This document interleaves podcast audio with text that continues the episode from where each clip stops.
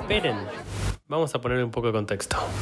Bienvenidos a Contexto Podcast. Eh, nos acabamos de hacer un auto blooper porque estuvimos 10 minutos hablando y no se estaba grabando, así que no tienen ni idea de la cantidad de conspiraciones que hemos creado en 10 minutos, que quedaron en la nada. Eh, bueno, Gallito, contanos resumidamente cómo estás y yo te cuento más o menos también. Bueno, yo como comentaba al principio del programa, este, estaba un poco, va, estoy, estoy cansado de, que mis fines de semana se vayan en hacer cosas que son de responsabilidad, eh, como hacer cosas para la facultad, este, para el trabajo o muchos proyectos personales, como es el caso con lo que estaba haciendo ahora hace un rato. Este, y está, la, verdad que estoy necesitando en un momento volver a despejar la cabeza y tener un fin de semana donde no haga absolutamente nada. Y contame vos un poco, un poco cómo venís estas semanas.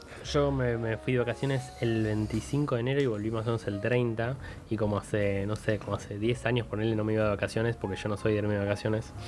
Em, soy como muy de, hacer todos los días, me cuesta relajarme y es algo que lamentablemente debo decir que sufro porque ojalá pudiera no sé, tirarme a dormir una siesta. Para mí la siesta es tipo pecado, ¿me entendés? Tipo, no, nunca me voy a dormir siesta, ponele. Eh, pero bueno, Yo tampoco, vale, sumo, sumo, a esa porque cuando, cuando uno está con la vorágine del día y acuesta la cabeza en el día para intentar dormir una siesta, a mí no me, no, no me logro relajar. Bueno, tal cual, seguí maquinando fuerte. Pero bueno, la verdad que pude, pude descansar un rato. Eh, recomiendo la Lucila del Mar, un lugar re lindo, un pueblito re chiquito con lo justo y necesario y la gente justa y necesaria para ir a descansar y, disfrutar un rato. Pero bueno, eh, en estas dos semanas más o menos eh, tuvimos dos sucesos medianamente, uno nacional y otro internacional. Si querés comencemos con el, con el internacional. Bueno, vamos a empezar con el internacional porque en el programa que grabamos anteriormente empezamos con el nacional. Entonces, para no repetir todo lo que habíamos dicho al principio, vamos a comenzar con el internacional. Eh, si mal no me equivoco, habrá sido hace unos 10 días más o menos, eh, porque no fue esta semana, fue la anterior, Correcto. donde hubo un hecho que involucra a la empresa GameStop. La empresa GameStop es una empresa de reventa eh, y compra de videojuegos y derivados de videojuegos, computadoras en Estados Unidos, es muy conocida. Eh, si la podemos comparar dentro de lo que es el mundo tal vez del cine, sería como lo que fue Blockbuster. Este, la gente va ahí, puede alquilar juegos, puede comprar juegos, puede comprar consolas, computadoras, puede vender sus productos y se los compran a precios que la verdad no son nada competitivos. No, les recomiendo si están en Estados Unidos, que no creo que tengamos oyentes por el momento de Estados Unidos, pero no les recomiendo vender sus cosas ahí, pues les van a dar un precio demasiado barato. Pero había un fondo de inversión. ¿Qué son los fondos de inversión? Como se llaman en Estados Unidos hedge fund. Los fondos de inversión son donde la gente muy poderosa concentra mucha plata y con esa plata se maneja dentro del mercado de capitales y se va haciendo distintas inversiones. Este fondo en particular hace un tiempo llevaba invirtiendo en contra de GameStop, que básicamente es muy complejo de explicar al si proceso lo, alguien que no le gusta. muy rapidito. ¿Querés explicarlo rápido? Muy rápido. Se llama shorting. Shorting es, yo te pido a vos, Gallito, que me des eh, una acción, ¿sí? A 10 dólares. Yo te la voy a devolver en un mes, por ejemplo. Cuando pase el mes, yo, si mi predicción fue buena, yo lo que hice fue venderla a 10 dólares. Cuando vos me la diste, yo me la vendí. Me quedé con esos 10 dólares y si la acción de GameStop bajó a 5, yo la recompro y te devuelvo la acción y tengo la diferencia de 5 dólares. Eso es el shorting, digamos. Bueno, al fin y al cabo, este fondo de inversión, como explicó ahí muy bien Manu, eh, estaba haciendo shorting hace un buen tiempo en contra de GameStop y eso lo que está haciendo básicamente es destruir la acción de GameStop eventualmente a lo largo del tiempo. ¿Y qué pasa? Al igual que Blockbuster y hoy mucho más con el mundo de las redes sociales, GameStop en el lugar de los gamers tenía un en el corazón digamos de los gamers tenía un pequeño lugarcito, entonces ver que la empresa ya con los últimos años, con la evolución de que todo se ha digitalizado, ya era una empresa que obviamente estaba en, pérdida, estaba en caída. Pero obviamente con lo que hizo este hedge fund se le complicaron las cosas mucho más y la comunidad gamer vio este, esto, lo empezó a hablar dentro de otra red social que es la famosa red social Reddit. Si mal no me equivoco, Reddit es la red social creo que tiene más interacción del planeta. Este, interacción significa conversaciones ese tipo de cosas, no necesariamente usuarios. Eh, y se unieron todos para comprar en, porcentajes muy pequeños acciones de GameStop. ¿Qué pasa? Obviamente, si yo voy y compro una acción de GameStop de valer miles de dólares, no sé en cuánto valía en ese momento cuando la empezaron a comprar. 17 dólares. Ah, bueno, estaba bastante barata la acción realmente. Pero lo que hacían era comprar eh, o acciones o pedazos de acciones, que es básicamente apostar a si el precio va a subir de la acción o no, pero está comprando un porcentaje de la acción en ese momento. Había gente que compraba porcentaje de acción por un dólar y bueno, gente que habrá comprado en su momento la acción completa por 17 dólares. Hay un error de concepto, que esto obviamente hizo que la acción de GameStop se dispare y mucha gente que puso 100 dólares se hizo mucha plata de un día para el otro. Obviamente es medio retórico, porque si en ese momento la persona necesita la liquidez de esa plata, necesita sacarla, y la gente que puso plata para hacer mucha plata de un día para el otro, obviamente necesita sacarla, y si la sacas la acción vuelve a caer. Entonces tampoco era una movida tan lógica. Pero lo que pasó con la acción es que el, misconcepto que digo yo que hay acá es que la gente de Reddit pensó que toda la gente que compró hizo que la acción suba. Y eso es un error también. Lo que pasó es que cuando los mercados ven justamente la volatilidad que está teniendo esa acción, y, ven que hay una subida y ven que obviamente hay una movida social detrás para subir la acción, aprovechan y ellos compran también. Y lo que cambia no fueron 100.000 personas que compraron un dólar de una acción, lo que cambia es que el mercado vio el movimiento y compró también, o la gente que realmente tiene dinero compró también. Que es que los hedge funds, para, o sea, vos el hedge fund, cuando shorteas tenés que cubrirlo. Es decir, eh, estaba en 10, ¿no? Estaba en 10 dólares. Shortearon pero se fue para 15, entonces en 15 cubre. Entonces, ¿qué hacen? Devuelven la acción y ponen 5 dólares encima. Y eso lo que hace es que la acción suba todavía más. Es lo que decís vos. Eran los pendejos, más el mercado, más los hedge funds que tuvieron que empezar a cubrir las pérdidas porque se les iba de las manos. Claro, por eso. Son un montón de cosas que han pasado. Obviamente no, no se les saca eh, no, se le saca el mérito a la movida que han hecho los de Raid, porque sin esa movida no hubiera pasado absolutamente nada. Eh, hoy la, acción, la acción de GameStop está en caída hace ya muchísimos días desde ese momento. Obviamente igual está más cara que lo que estaba en su momento, pero lo interesante es que hay una aplicación que se llama Robinhood y esta aplicación dado el nombre, lo que hace es justamente invitar a la gente que no tiene tanto conocimiento del mercado de capitales, que pueden ser como ustedes los que están escuchando, o nosotros tal vez, tenemos un conocimiento básico porque nos interesa un poco, a justamente participar dentro de este mercado, comprando acciones, eh, o sea, movilizando eh, pequeñas eh, cantidades de dinero, pero dentro del mercado. Eh, y justamente lo que hizo Robinhood eh, fue bloquear la compra de acciones a particulares en este momento cuando vino la suba de GameStop porque estaba rompiendo el mercado esto. Y obviamente una aplicación que justamente es lo que hace creer su virtud, que es la libertad del mercado para todos y para todas y todes y lo que sea, que bloquee la compra de una acción porque una movida justamente de la sociedad, de los particulares y lo que sea, creó una revolución todavía más fuerte. O sea, en, todas las redes se habló mucho del tema. A Robinhood y a otra aplicación más que no recuerdo el nombre ahora, le empezaron a poner reviews muy negativos en, todas las, en todos los sectores de las App Store, en, Google y qué sé yo. Entonces fue la primera vez donde una movida social eh, pero social en, realmente en lo social y no en lo político. no, puramente social de personas como, como vos y como yo, generada en una red social, se trasladó demasiado evidentemente al mercado y afectó a gente que tiene mucho poder adquisitivo. Eh, eh, y entonces fue realmente revolucionario, fue la primera vez que se vio algo de este estilo. Bueno, yo tengo que decir que yo ese día que lo vi me sentí muy orgulloso, me pasaron muchas cosas adentro mío por distintas razones. Uno porque, bueno, yo opero en la bolsa. Entonces, digamos que entiendo más o menos de, cómo va la movida. Eh, y ya sé hace rato que en realidad los hedge funds y los traders institucionales tienen como un edge sobre el resto de la gente, sobre lo que se nos llama retailers, los minoristas.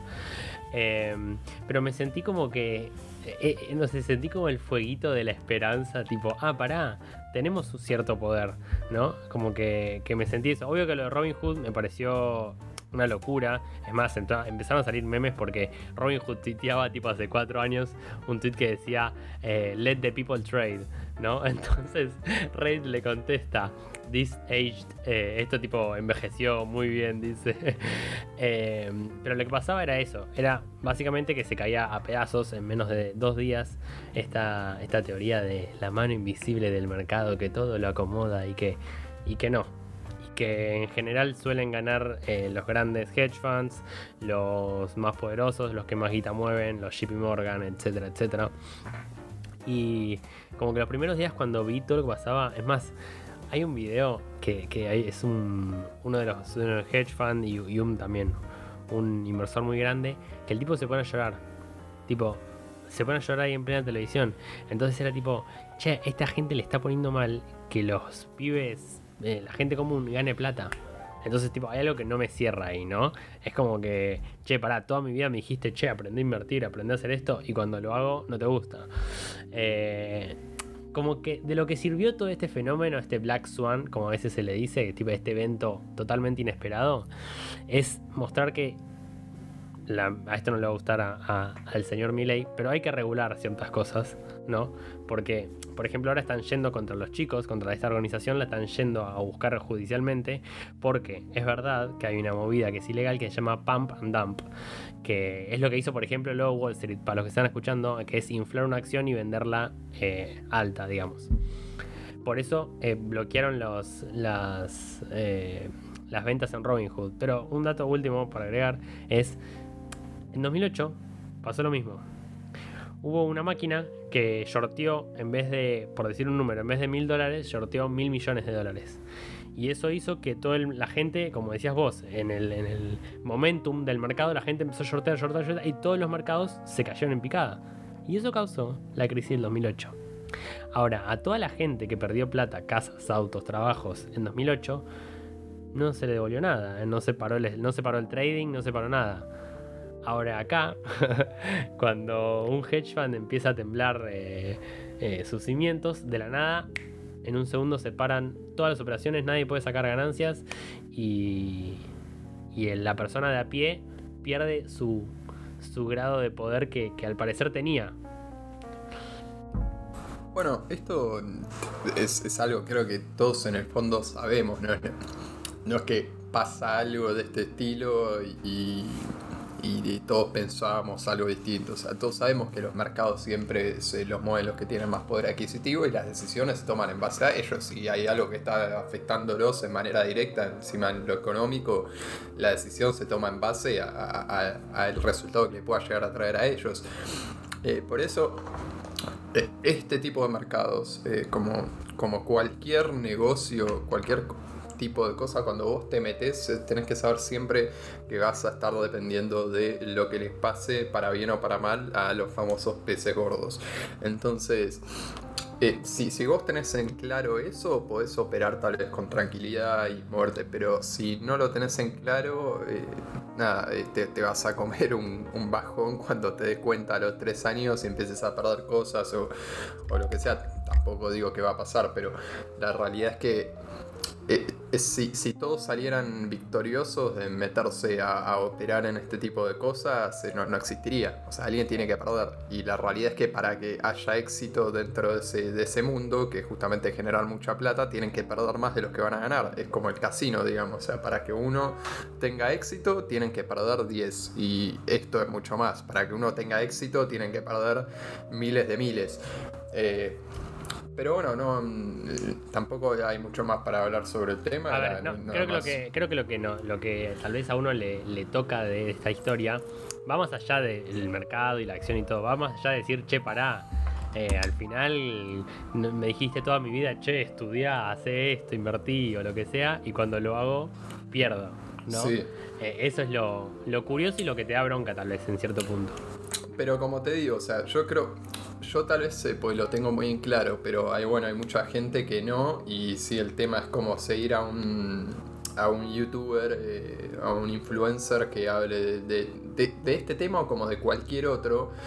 Y que veas que generalmente la realidad es que el mundo que te pintan no es un mundo de mentira, pero es el de ellos y que no va a ser el mismo que el tuyo probablemente, eh, que eso es lo que pasa con, esto en particular. Eh, y bueno, estos eh, justamente en Reddit quisieron hacer que el mundo sea de ellos y mirá cómo te pusieron un paredón enfrente, te dijeron, no, pará eh, te estás confundiendo.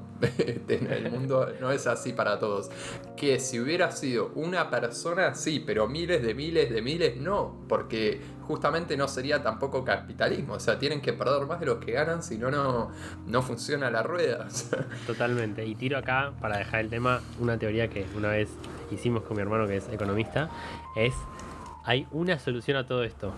Y es sacarle el rendimiento al capital. Es decir, que vos nunca puedas generar capital con capital. O sea, si Bill Gates quiere ganar plata, tiene que ir a trabajar a Microsoft. No puede hacerlo teniendo acciones de tal. O sea, un montón de cosas desaparecerían de este mundo, ¿no? Algún día la, la ampliamos más la teoría. Pero básicamente que es todo lo que vos te puedes ganar es con fuerza de trabajo. Sí, o sea, de un mundo medio fantasioso porque encima lo que se va a venir más adelante va a ser todavía más de esto, menos trabajo y más dinero. Totalmente. es que totalmente va a pasar eso. Bueno, lo que se dice es la era del aburrimiento que se viene, porque va a llegar un punto donde nadie trabaje y todos tengamos lo suficiente para vivir, digamos y no vamos a ver qué hacer. Dios te escuche, vale. Dios te escucha, así gatito puedes tener los sábados libres. Claro, no, no me viene nada mal. O sea, yo hasta ahora, mis últimos dos años, trabajo más de lo que respiro. Pero bueno. Pero bueno, pero bueno, nada, o sea, un dato, un, para mí es un evento lindo. Yo, o sea, yo siento que ganamos. Yo siento que le ganamos porque nos deja como una muestra de. Un poco, un poco fantasioso eso. No, no, o sea, ganamos porque digo, ok, muchos pibitos hicieron guita porque ahora la acción está a 60 dólares, así que si quieren vender ahora, ya hay ganancia. Pero más allá de eso, como que quedó un poco en evidencia más claramente, ¿viste? Para, para el señor de 50 años que no tiene ni puta idea, bueno, quedó más claro de cómo se manejan las cosas. Pero bueno, nada. Eh, un, evento que teníamos que tocar porque fue muy, muy claro. Y, bueno, como, como un día para otro así apareció este, este evento, así como una lanza, ¿no? Como una lanza directo a los mercados. Apareció también como una lanza directo a Cambiemos, el artículo de The Lancet, donde hablaba del estudio de, de la Sputnik B que es esta vacuna que estamos trayendo del Instituto Gamaleya. Eh, un instituto, por, las dudas, aclaro, ¿no? Que el país de Rusia tiene muchísimos noveles de, ciencia, ¿no? Son muy, son muy buenos. Pero más allá de eso, un artículo que, bueno, lo que decía es que eh, la vacuna tiene un 91% de eficacia, eh, datos que ya tenía la ANMAT y otras instituciones también, pero que ahora, como lo dijo una revista que es muy, muy importante, nos la podemos poner y en especial se le puede poner el DP, que lo queremos vivos. Ahora que tiene un programa de radio en la misma radio que va Vi. Quiero decir que mm, eh, cuando Vos hiciste el chiste de Lancet antes, me había reído, pero bueno, ahora no me voy a reír de nuevo. como ustedes ya saben, todo esto ya lo hablamos hace un ratito así. Exactamente. Están tan, tan, out del tema. Eh, pero bueno, no, no, sé si querías decir algo, algo más sobre el tema o... No, sí, a ver, comentar que a mí no, no, me parece muy, ya lo hemos hablado antes, muy triste el actual escenario político de Argentina que que tenemos que, esperar a, una revista o cosas así y que aún así la oposición siga eh, haciendo silencio y no yendo a vacunarse. Por ejemplo, la reta no se quiere vacunar en público, ¿no? No sé por qué, ¿viste? Cuando decís, ay chicos, por favor, tienen 40 años, o sea, están peleando como nenes. Y, y, justo hoy, estos días, me vengo viendo muchos, nada que ver, ¿no? Pero me vengo viendo muchos videos de Pepe Mujica, que es tipo la única persona que me da, me da vida en, lo político. Y es una persona tan simple y que es tan verdadera lo que él es. Y es tipo, chicos, dale, ustedes dicen que quieren romper la grieta y todo. Dale, ayuden un poquito. Es un tema de salud. Hay gente que se quiere morir, hay gente que se está muriendo, digo, eh, y que no se va a vacunar por miedo a. Dale. Nada. Bueno, este.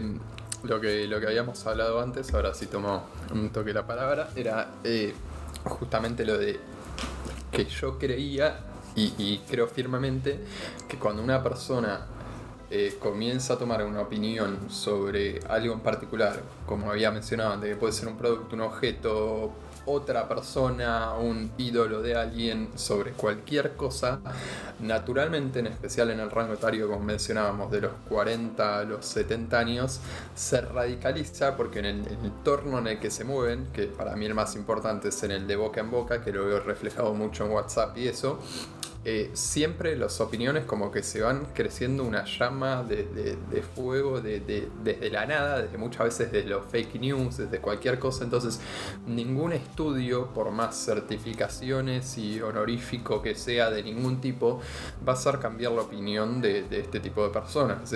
ya está así, lo único que se puede cambiar era justamente lo que hablaba en el ámbito privado, tal vez de que se pongan a charlar y alguien de confianza logra hacer recapacitar esa persona de alguna manera, pero esto pasa así con todo. Una vez que una opinión está realmente formada, muchas veces sin argumentos, sin fundamentos, sin nada, es muy compleja virarla en 180 grados, como sería en este caso, porque tu opinión ya sobre la vacuna en esta en particular ya está muy formada y es muy negativa, y cambiarla al punto de que quieras vacunarte es realmente un giro de 180 grados, y lo veo muy improbable en estas personas en particular. Es que sí, de un día para otro deberían despertarse todos el entorno de esta persona que asumimos que tiene una imagen negativa de la Sputnik y de la nada eh, apoyarla fervientemente, eh, seguir a Revolución Popular en YouTube eh, y hacer todas cosas que, vayan a la par de, de, esta confianza que decís. Ahora, lo que se me ocurre pensar es qué complejo que se le viene la comunicación en los próximos 20 años, ¿no? Porque cada vez creemos menos o cada vez seleccionamos más a quién querer, ¿no? En cierto punto, ojo, en cierto punto, a mí me gusta porque yo soy muy ferviente defensor, digamos, de, que la gente comprenda lo que es la posverdad.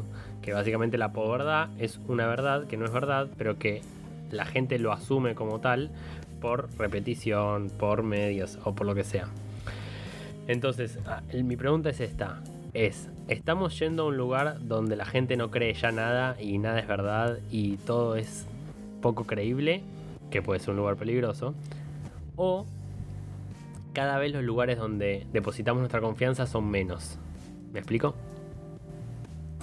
Sí, eh, yo coincido con vos. Creo que tal vez en, en lo personal, más que la voz, ¿verdad? Que igual es una palabra muy interesante para trabajar. Eh, creo que lo que mueve más a los medios de todo tipo es la falacia, que es la perfección de la mentira, es mentir pero que tenga un poco de verdad, o que debajo de una verdad escondas un montón de mentiras. Y es, eso se hace mucho en los medios de periodismo deportivo, este, que no va por el lado de un titular o un zócalo que sea muy amarillista, de lo rompieron a no sé quién y después no, sino por, por las maneras en las que se hablan, cómo se insinúan las noticias, cómo se esconden. Eh, eh, sin argumentación siempre. Entonces creo que la falacia es mucho de lo que se trabaja, ya pasaron de los deportivos, que eran un medio de entretenimiento, y se trabajan en los medios informativos, que eso es lo más preocupante. Y, esto con los medios partidarios de todos lados, que no deberían ser partidarios, igualmente deberían informar nada más, pero, pero todos son partidarios de distintos partidos. Eh, y me parece que esto es lo que va creciendo mucho, la famosa falacia, es decir cosas que realmente no te están mintiendo, pero detrás de esa verdad que te dicen hay una falta de argumentación, hay una falta de información y hay una falta de fundamentos y hay una falta de, datos, de todo, que hace que vos te creas una verdad que puede ser que sea verdad en lo superficial, pero detrás de todo eso hay cosas que te están escondiendo para que vos realmente formes la opinión que deberías formar lo más objetivo y parcial posible, digamos. Bueno, la verdad que me diste una, un inicio que yo no, nunca lo había pensado, ¿no? ¿Cuál era el origen en los medios, digamos, de eh, la falacia? Y es más, ocurrió, ocurre todos los días, chicos, ah, o sea, es así. Pero, por ejemplo, con, respecto a la vacuna, me acuerdo que decían, eh, literalmente, eh, salía el periodista y decía, no se pueden vacunar personas de 60 y 70 años, de mayores de 60 años, algo así. Cuando en realidad Claro, eso es una verdad. En ese momento no se podía. Pero no es que no se podía porque es danina. No se podía porque todavía se estaban haciendo las pruebas. Digo, todo ese detalle, toda esa cosa, ¿no? Que, que va creando una opinión es, es, muy dañina y yo no lo, había, no había considerado de dónde había salido, digamos, de dónde había comenzado.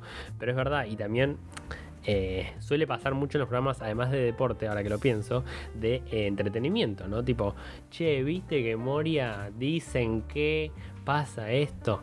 Bueno, y es que hoy en día ya no existe el periodista en sí. Y es que en realidad creo que el periodista no puede existir, porque nadie puede ser objetivo. Digo, yo creo que en este podcast, por ejemplo, somos dentro de todo bastante objetivos, pero es muy difícil ser completamente objetivos. Más, creo que no se puede. Entonces, como que la profesión de periodismo medio que no existe, vamos a ponerle, porque siempre va a tener un partido, pero, eh, pero sí cada vez más este, esta, esta ola de falacias donde te digo una verdad, te digo 10 mentiras, pero después te digo una verdad, te digo 10 mentiras. Y, y no lo había pensado la del deporte, ¿eh? Es más. No, igual, eh, justamente como decís los medios de entretenimiento, los famosos chimentos en Argentina, viven de eso. Entonces no los quise poner de ejemplo. Pero si uno agarra, obviamente lo toman también de ahí. A lo que yo voy es que los medios deportivos, que supuestamente generalmente son, deberían ser más de información y crónica, mm, eh, en, lo que es informativo plenamente, ponele, uno tiene programas que son tal vez, si hay gente que no mira mucho deportes acá y le hablo de ESPN, sabe lo que es ESPN, entonces el programa más conocido que tiene ESPN es Sports Center. Ahora, el problema es que Sports Center justamente es un programa donde se hacen crónicas de los partidos y no, no es un programa de opinión subjetiva sobre los partidos, es simplemente informar qué va pasando a través del día en los distintos partidos o lo usan también para otras cosas, en, automovilismo, en distintas cosas. Hablan de, de distintos deportes.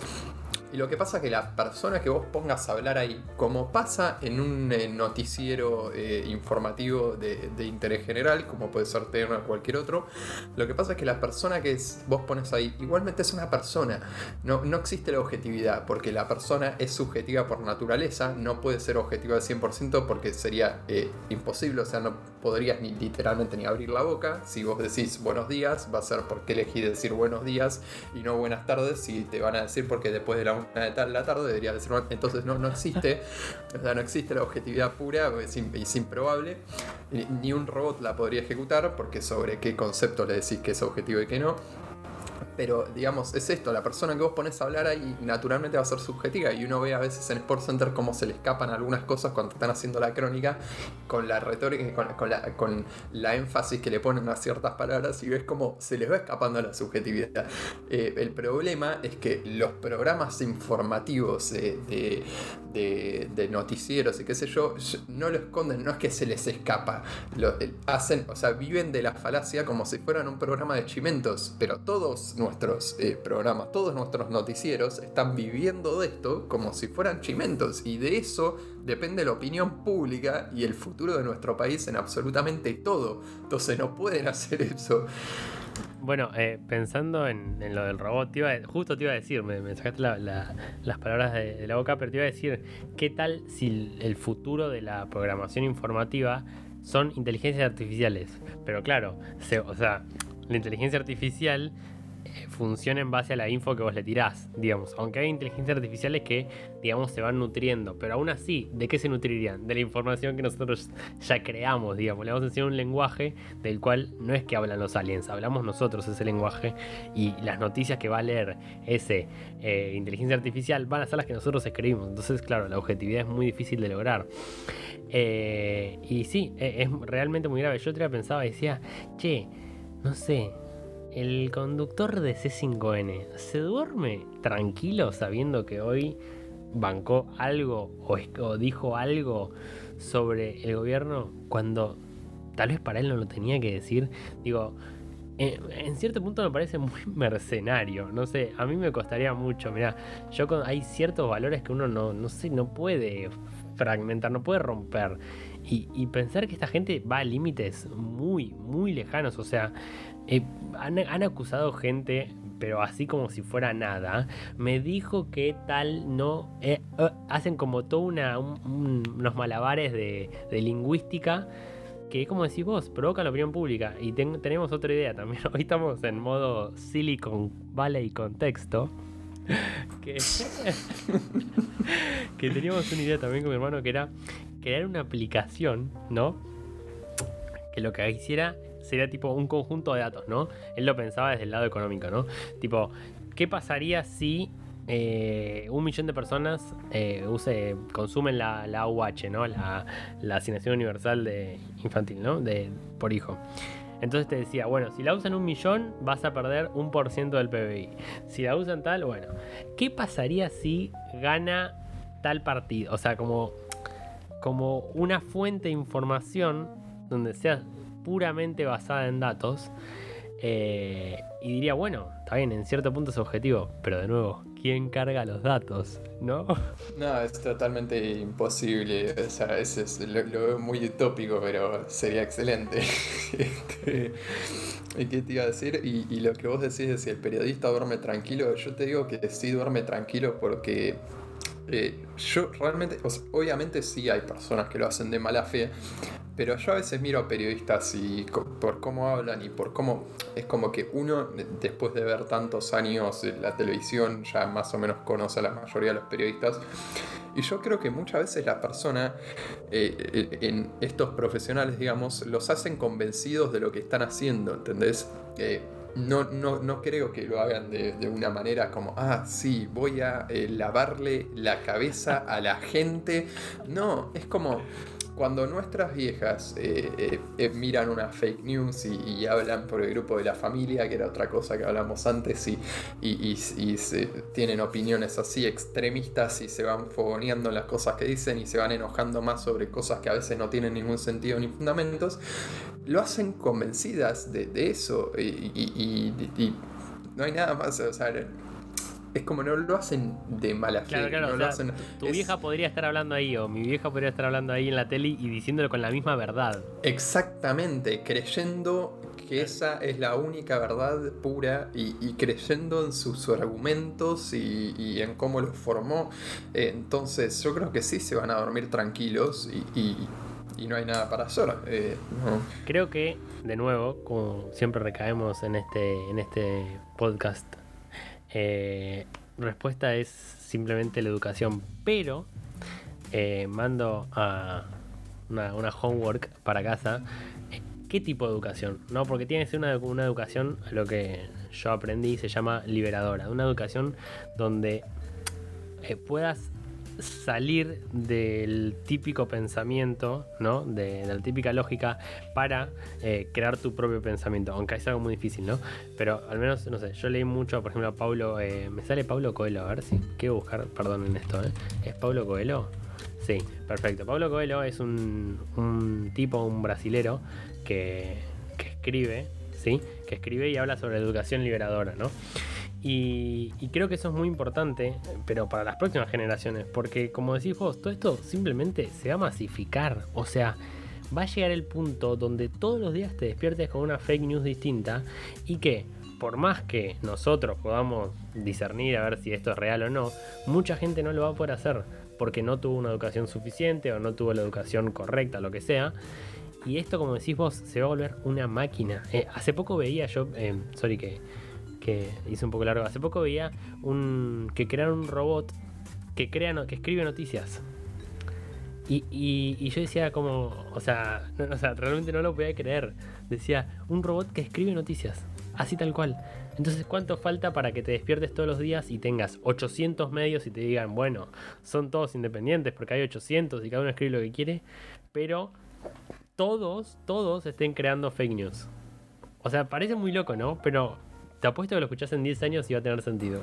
Yo creo que todavía igual hay un poco de esperanza porque las generaciones jóvenes tienen muchas personas, eh, no solo como nosotros, sino que nosotros tal vez somos un extremo de objetividad, pero hay, mucha, mucha gente igual que no es tan objetiva como nosotros, pero igual trata de buscar informarse un poco más para formar su opinión.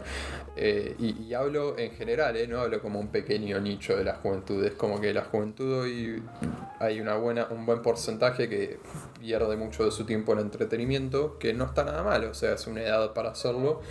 Eh, pero hasta estas personas, hasta estas que pierden mucho tiempo en entretenerse, lo que sea, creo que eh, les gusta informarse un poco más eh, para formar su opinión. Que después lo hagan de una manera que radicaliza su opinión y bueno, eso a veces no es la mejor idea, pero igualmente tienen la voluntad de buscar y a largo plazo creo que eso es lo que va formando de a poquito la objetividad, aunque al principio generes una opinión más radicalizada, con el tiempo si vos siempre estás buscando informarte, eh, va a hacer, o sea, va, a hacer que tu opinión se eleve un poquito más en, todos los términos argumentativos.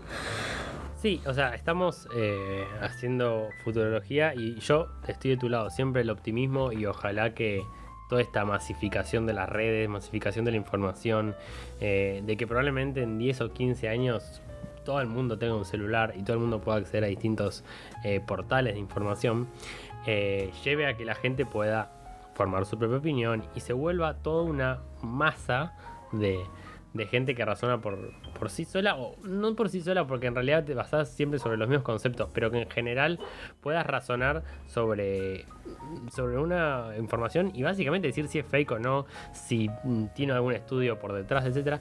Pero lo que sí, como decís vos también, algo que, sumar, em, veo muchos portales nuevos cada vez independientes, entre comillas, pero sí independientes, que publican tipo chequeado. A mí chequeado me encanta. O sea, que exista chequeado, que es una página que te chequea. Tipo, si algo que dijo alguien es verdad, si tal hecho es verdad. Por más que, de nuevo, te estás embanderando con la idea de la verdad, creo que todo el que consume chequeado, y si existe es porque hay gente que lo consume, eh, entiende esa objetividad de la que buscamos y que ojalá en un futuro eh, gracias a la información y a la tecnología, se puede hacer más popular. Yo creo que sí. Bueno, yo coincido con vos y ojalá que a largo plazo, eh, como siempre, le logramos encontrar la vuelta a este tipo de, cosas. Este, y bueno, por, mi lado no, no queda mucho más nada puntual de qué hablar, así hoy hacemos un podcast un poco más relajado, más eh, no tan largo, así las personas pueden empezar a a, digerirnos. A, digerirnos, claro. Después ya, ya veremos cómo nos manejamos con los tiempos, pero por ahora me parece que no sé cuánto tiempo llevamos, 37 pero minutos. Por eso me parece adecuado hacer algo de 40 minutos más o menos, así que por mi lado hoy los temas del día están más que cubiertos, me parece. Eh, bueno, lo mismo digo, eh, tocamos el ataque a los mercados por los jóvenes eh, de Wall Street Bets en Reddit. Si quieren entrar pueden investigarlo más. Em, la verdad que terrible suceso, algo para, para ver y analizar. Y también tocamos, bueno, tema de vacunas y tema de medios que son, son temas delicados y que siempre deben tratarse con objetividad y siempre basándonos en lo más posible cercano a lo que se llama verdad, si es que eso existe. Así que espero que hayan disfrutado de este podcast. Eh, tratamos de siempre traerle la última información. Eh, tratar de recomendar algún libro o etcétera. Y empezaremos con nuevas secciones la semana que viene. Eh, que, serán, que serán también dinámicas y divertidas. Así que nos vemos en más o menos 15 días, semana que viene dije, 15 días. Que tengan unas buenas dos semanas y que el mundo no explote. Hasta luego.